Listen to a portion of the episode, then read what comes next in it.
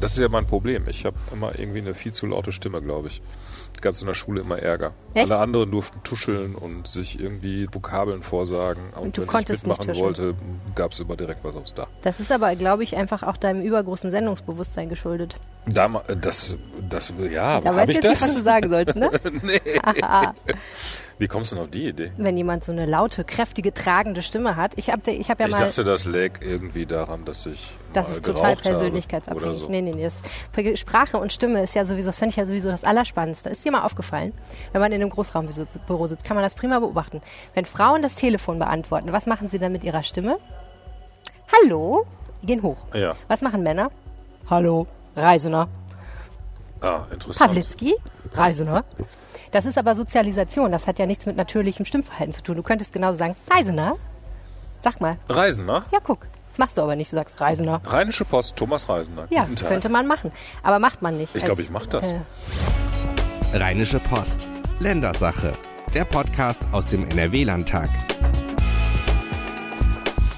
Herzlich willkommen zur Ländersache Folge Nummer 10, äh, wie immer aus dem Foyer des Landtags Nordrhein-Westfalen. Thomas Reisner und heute ist hier nicht allzu viel los, muss man sagen.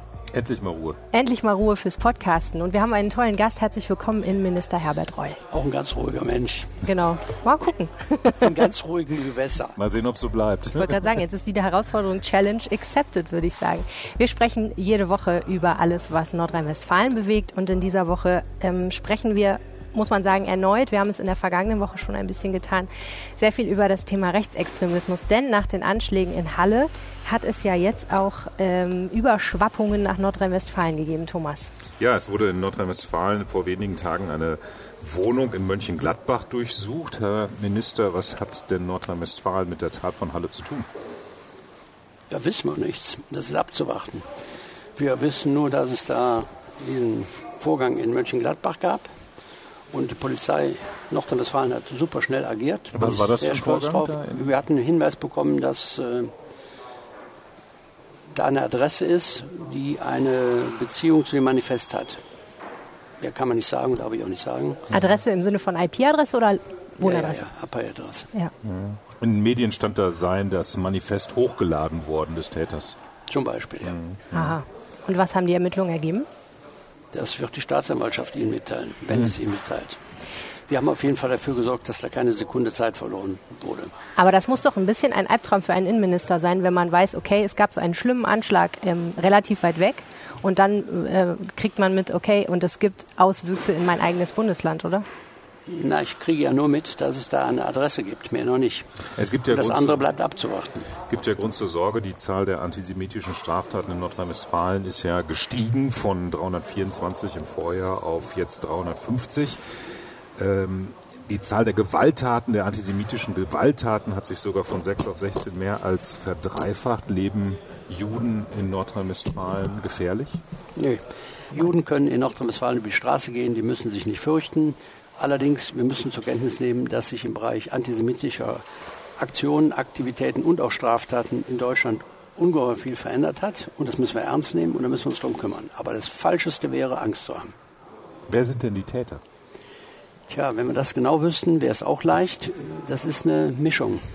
Vielleicht ist das das passende Wort. Wir haben nicht mehr die alten Männer, die in Kneipen unter Fahnen singen, äh, sitzen und sich an frühere Zeiten erinnern, sondern wir haben Einzeltäter, wir haben junge Leute, wir haben Leute, die im Netz sich zusammentun, wir haben kleine Gruppen in Nordrhein-Westfalen von 80, 100, 200 Leuten, die sich dann bei Einzelaktionen zusammentun, da sind es plötzlich 700.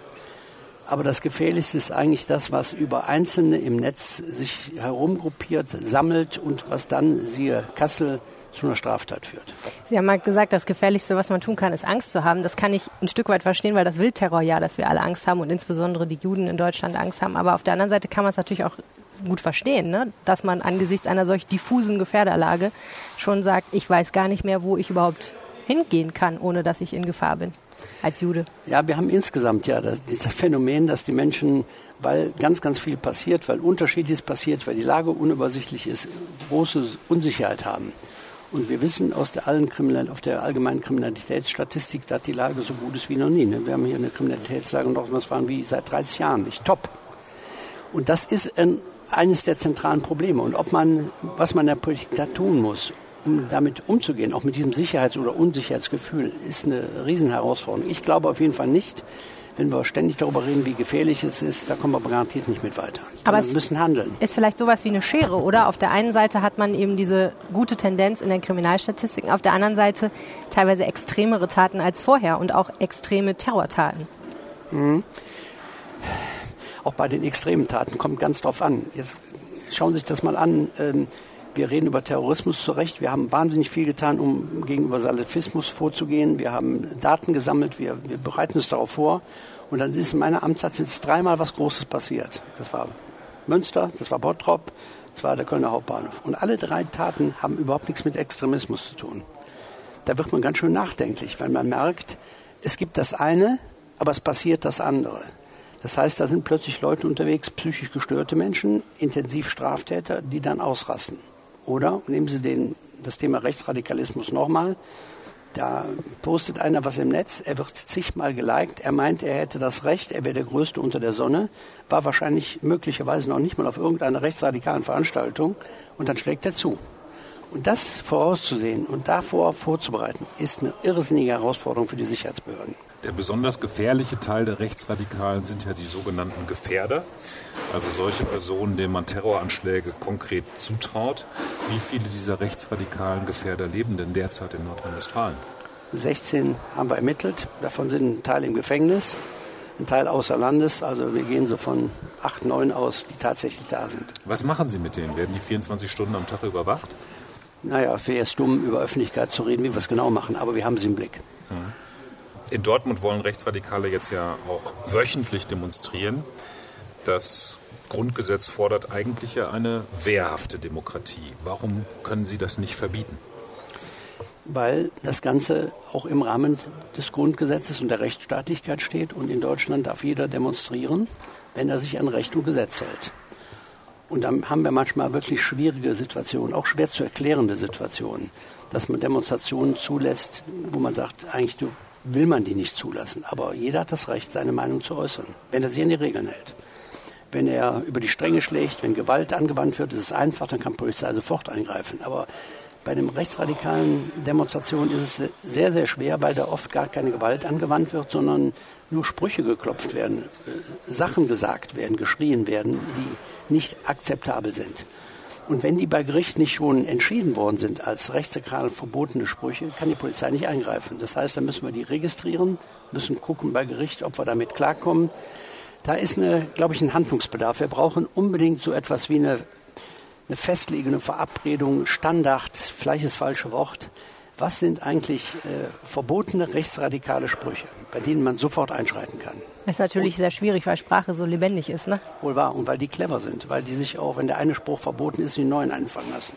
Man muss aber auch sagen, dass gerade in Dortmund, wir haben letzte Woche im Podcast über den Nazi-Kiez gesprochen. Ich weiß, Sie waren auch da, als der übermalt wurde jetzt, ne? Also als diese Wandschmierereien mhm. gegenüber von einem Haus in Dortmund-Dorstfeld, wo eben sehr, sehr lange Nazi-Kiez und äh, schwarz-weiß-rote Farben äh, angemalt waren, ähm, dass das dann endlich übermalt wurde. Das war aber sehr, sehr, sehr lange so ein eigentlich ein Dorn im Auge von vielen Dortmundern und auch von vielen Nordrhein-Westfalen, glaube ich, dass Nazis da hingehen und sagen, das ist unser Kiez.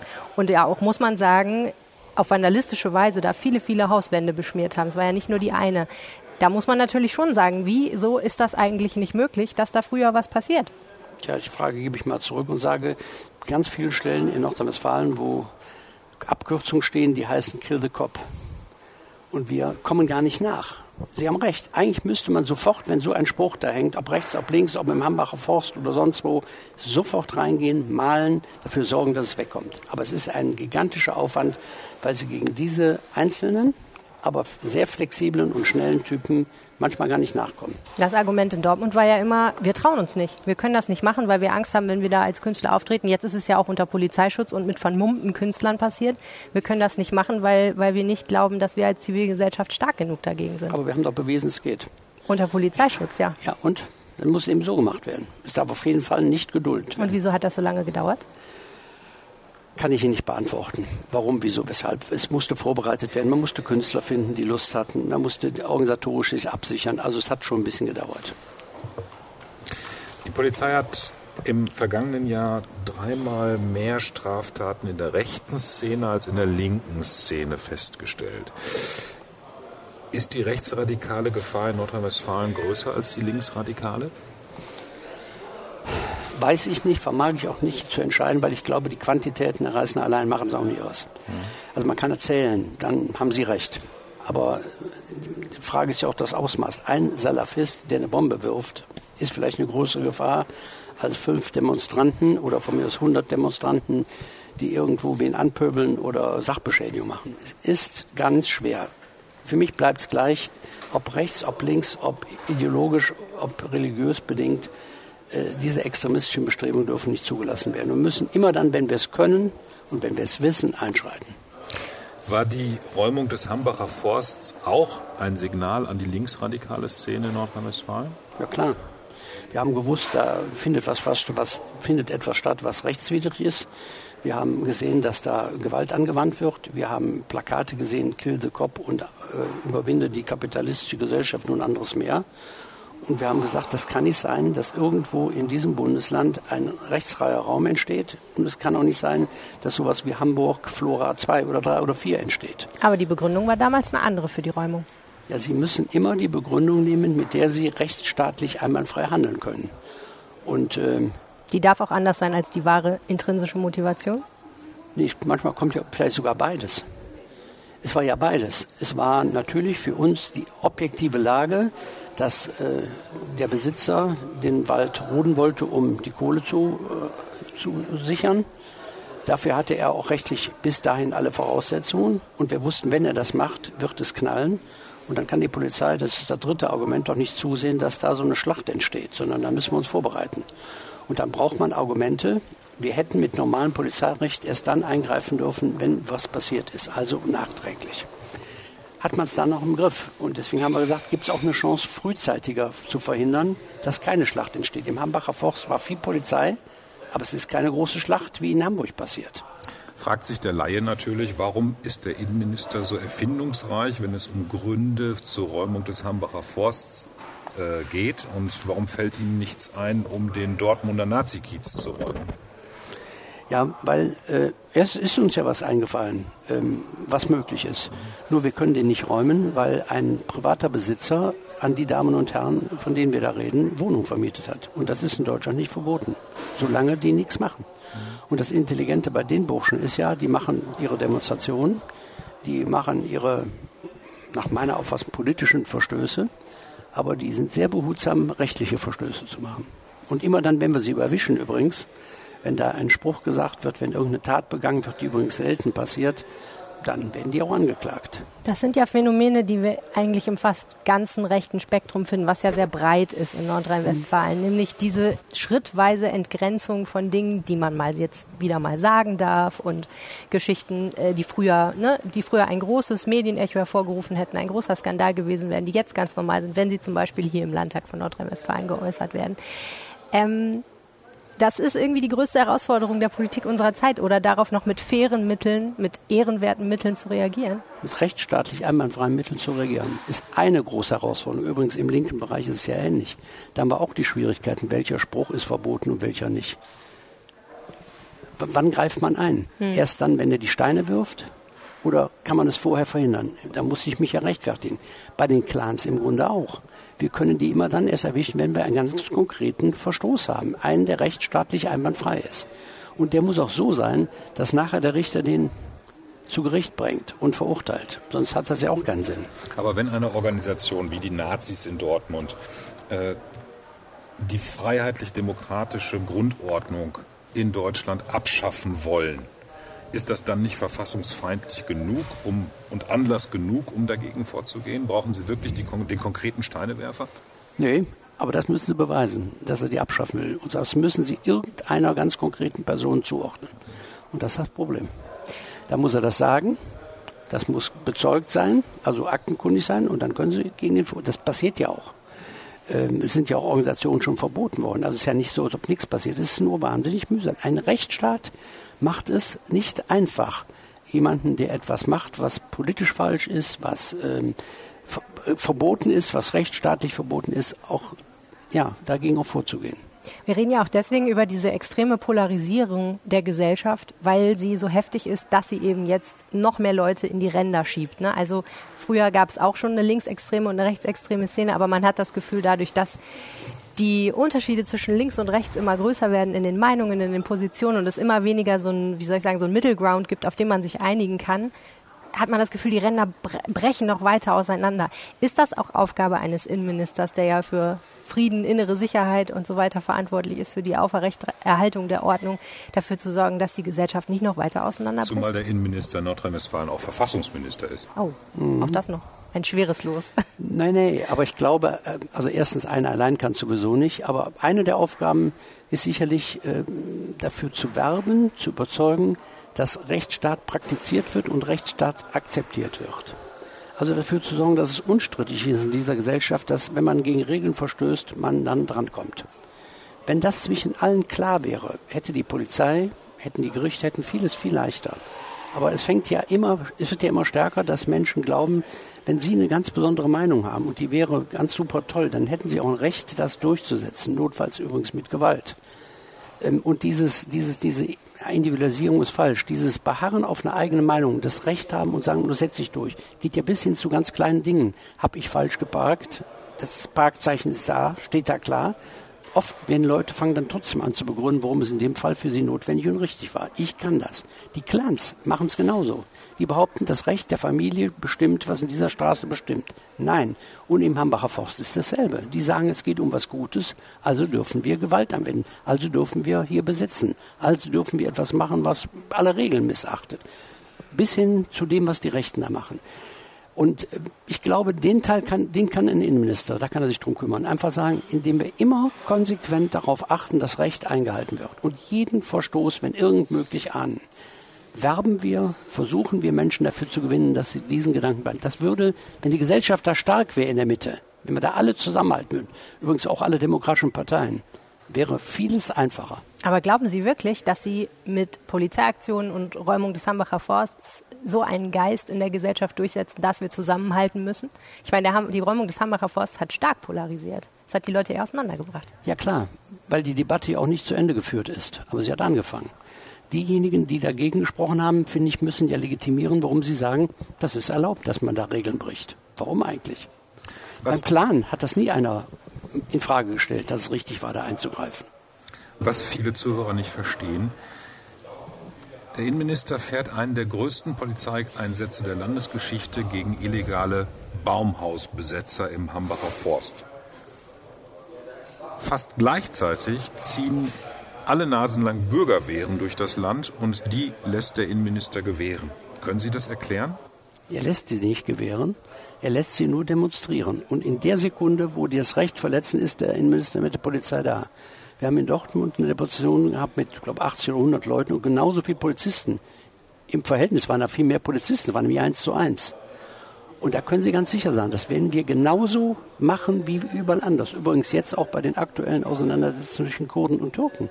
Natürlich können die Kurden demonstrieren, aber in dem Moment, wo da eine Gewalttätigkeit stattfindet, soll, muss Polizei eingreifen. Ob wir das immer in jeder Sekunde schaffen, ist nicht ganz einfach bei diesem Riesenland. Super, dass Sie das ansprechen, denn das finde ich ja auch eine wirklich perverse Pointe der aktuellen Geschichte. Sie haben es jetzt nicht nur mit in Anführungsstrichen deutschen Rechtsextremen zu tun, sondern zum Beispiel auch mit türkischen, nämlich den Grauen Wölfen, die, wie wir berichtet haben, hingehen zu Kurdendemonstrationen und dort bewusst provozieren, aber eben auch auf der anderen Seite natürlich mit Kurden. Bei den, manchen Kurdendemonstrationen ähm, werden PKK-Symbole gezeigt oder es wird auch äh, auf Polizisten losgegangen. Das ist natürlich jetzt eine Lage, die brauchen sie nicht unbedingt, aber sie können es nicht ändern. Äh, ein, Konflikt, ein kriegerischer Konflikt in Nordsyrien, der findet inzwischen auch hier in Nordrhein-Westfalen statt. Gott sei Dank nicht kriegerisch, aber der Konflikt findet statt. Ja. Und als die Kurden hier demonstriert haben, vor, weiß ich nicht, zwei Jahren fast, und haben PKK-Symbole gezeigt, haben wir die Demonstration gestoppt. Fanden nicht alle konsequent, aber es war konsequent und hat Folgen. Und jetzt wird genauso verfahren, da können Sie von ausgehen. Wenn Sie sich nicht an die Regeln, übrigens beide Seiten, auch diejenigen, die da provozieren am Straßenrand und graue Wölfe-Symbole zeigen, äh, auch da werden wir eingreifen. Wir haben, als wir gemerkt haben, dass da in der Türkei da unten sich politisch die Lage verändert und wir ahnten, dass das hier hinschwappt, haben wir die Polizei ja in Nordrhein-Westfalen schon sensibilisiert und allen Polizeidienststellen gesagt, dass wir uns einrichten müssen darauf, dass da solche Eskalationsphasen eintreten können. Übrigens, bei ganz kleinen Veranstaltungen, wo 10 oder 20 oder 50 Leute nur sind. Ich muss aber noch mal fragen, Sie sagen jetzt immer, Polizei muss einschreiten, wir müssen was dagegen tun und so weiter. Ist das das einzige Mittel, Nein. was Sie haben, dass die Polizei einschreitet? Das wird ja diesen Konflikt nicht befrieden. Nein, aber Sie haben mich als Innenminister gefragt. Das ist richtig. Aber Wenn ist das das einzige Mittel, was der Innenminister zur Verfügung hat? Ja, ich habe nicht viel mehr. Das ist wahr, das ist nämlich mein Job. Dann fragen wir mal den Politiker Herbert Reul. Äh, was kann denn der Einzelne tun, um die zunehmende Radikalisierung der gesellschaftlichen Ränder zu verhindern? Erstens selber nicht radikal reden. Zweitens immer dann, wenn einer radikale Position vertritt oder meint, er hätte Recht, auch wenn er Unrecht hat, Einspruch einlegen. Drittens, wenn jemand sich unrechtmäßig verhält, auch darauf hinweisen, Position beziehen und nicht sagen, ich will da nicht reingezogen werden, habe ich nichts mit zu tun. Bis zu den Kinderpornografiefällen, die wir kennen, wo man wegguckt oder es nicht sagt. Äh, jeder aufrechte Bürger, der sich so äußert, ist ein, eine große Hilfe und verhindert, dass man mit Polizei arbeiten muss. Und in der großen Politik, wenn es gelänge, in, der, in, in Syrien friedliche Zustände zu schaffen, wenn der Erdogan gestoppt werden könnte, hätten wir hier kein Problem jetzt. Das ist doch klar. Es gibt auch noch Maßnahmen, die, die ganz woanders eingreifen. Was tun wir eigentlich in politischer Bildung? Was tun wir eigentlich, um jungen Leuten zu erklären, dass Demokratie und Rechtsstaat nicht so irgendwas ist, was davon selbst funktioniert? Das funktioniert klar, wenn die staatlichen Organe äh, arbeiten, aber es funktioniert auch, wenn Bürger das stützen. Es wäre auch nicht übel, wenn die Leute nicht nur klatschen, wenn Herbert Reul die Clans bekämpft, sondern auch, wenn er im Hambacher Forst gegen Recht und Unrecht vorgeht. Wenn er gegen Rechtsradikale vorgeht, wenn er gegen Linksradikale vorgeht, wenn er gegen Kurden vorgeht, immer dann müssen die Leute sagen, genau so ist es richtig. Und das tun die Leute nicht. Es gibt immer kleine Gruppen, kleine, die sich das Recht herausnehmen und sagen, nee, in dem Fall ist es doch was anderes. Und wenn wir das wegkriegen könnten, ich meine, das wird man nie ganz, dann wäre die Gesellschaft stabil. Darf ich einmal kurz hier einhaken und fragen, es gibt ja die Gruppe Extinction Rebellion, wo sehr viel darüber diskutiert wird, wie radikal sind die wirklich. Jetzt muss ich persönlich sagen, ich habe jetzt noch nicht so viele Aktionen von denen wahrgenommen, wo ich gesagt hätte, oh Mann, die schlagen tierisch über die Stränge und ähm, zerstören unseren Rechtsstaat. Aber die Diskussion haben wir ja für so etwas wie zum Beispiel das Thema Klimaschutz, was manchen Leuten als so eine Existenzfrage erscheint, dass sie sagen, da darf man auch mal härter losgehen und in Demonstrationen vielleicht nicht nur rumlaufen und Plakate schwenken, sondern auch was blockieren oder so. Sehen Sie da, gibt es, gibt es Dinge, wo Sie sagen, okay, da ist eine Grauzone? Nein, Man muss sich immer an die gleichen Regeln halten, Aber egal um welches Thema es geht. ein Staat funktioniert nur, wenn die Regeln, die gegeben werden, die man ja ändern kann. Man kann ja andere Leute wählen, die dann andere Gesetze machen. Dann gelten sie aber für die Zeit und da muss sich jeder dran halten. Und wenn jemand für sich das Sonderrecht herausnimmt, und zwar egal mit welcher Motivation, das geht nicht. Und das Schlimme an dir, den, der von Ihnen besprochenen äh, Gruppe ist ja, dass die so einen Notstand versuchen zu artikulieren nach dem Motto, jetzt dürfen wir alles machen, weil es, nein, geht nicht. Aber die nordrhein-westfälischen Kommunen rufen ja gerade in Serie selbst den Notstand aus, den Klimanotstand aus. Ist das ein Missbrauch des Begriffs Notstand? Ich glaube ja. Ich hätte den Begriff nicht verwandt. Äh, Die können sagen, wir haben riesen Klimaprobleme. Die können auch sagen, wir müssen mehr tun oder wir setzen uns selber Regeln, wie wir unseren Beitrag leisten. Mich mit einverstanden, aber der Begriff ist lebensgefährlich. Ein klares Bekenntnis des NRW-Innenministers zum Rechtsstaat und auch eine Aufforderung des Innenministers an jeden Einzelnen Haltung zu zeigen und sich zum Rechtsstaat zu bekennen und damit auch die extremistischen Ränder im Zaum zu halten. Ich finde, das war ein gutes Schlusswort. Okay, das war die Ländersache für diese Woche. Vielen herzlichen Dank fürs Zuhören. Vielen Dank, Herr Reul, dass Sie hier waren. Danke. Äh, wenn ihr uns was sagen möchtet, schreibt uns gerne eine Mail an ländersache.rheinische-post.de. Ihr erreicht uns auch auf Twitter. Ed Thomas Reisener. oder at Helene Pawlitzki. Und ähm, wenn ihr diesen Podcast mögt, dann seid so freundlich, abonniert ihn und lasst uns ein paar Punkte zur Bewertung da. Das hilft uns sehr, weil der Podcast dann anderen Leuten weiterempfohlen wird. Danke fürs Zuhören. Auf Wiederhören. Tschüss, bis nächste Woche. Mehr bei uns im Netz www.rp-online.de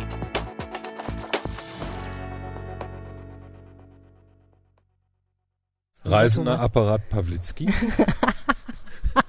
Das wäre der Traum. Der Dream come true. Du als mein Vorzimmer. Darf ich durchstellen? Oh, es würde mir so viele Schwierigkeiten ersparen. Meinst du, Ah, dann kriegst du weniger Anrufe? Ja, ich würde mal sagen, du siebst die bestimmt sehr kompetent. Oder sie wollen nicht mit mir sprechen und verzichten dann auf das Gespräch mit dir? Nee, das glaube ich nicht. Das glaube ich nicht. Ich glaube eher, die Leute würden wegen dir anrufen.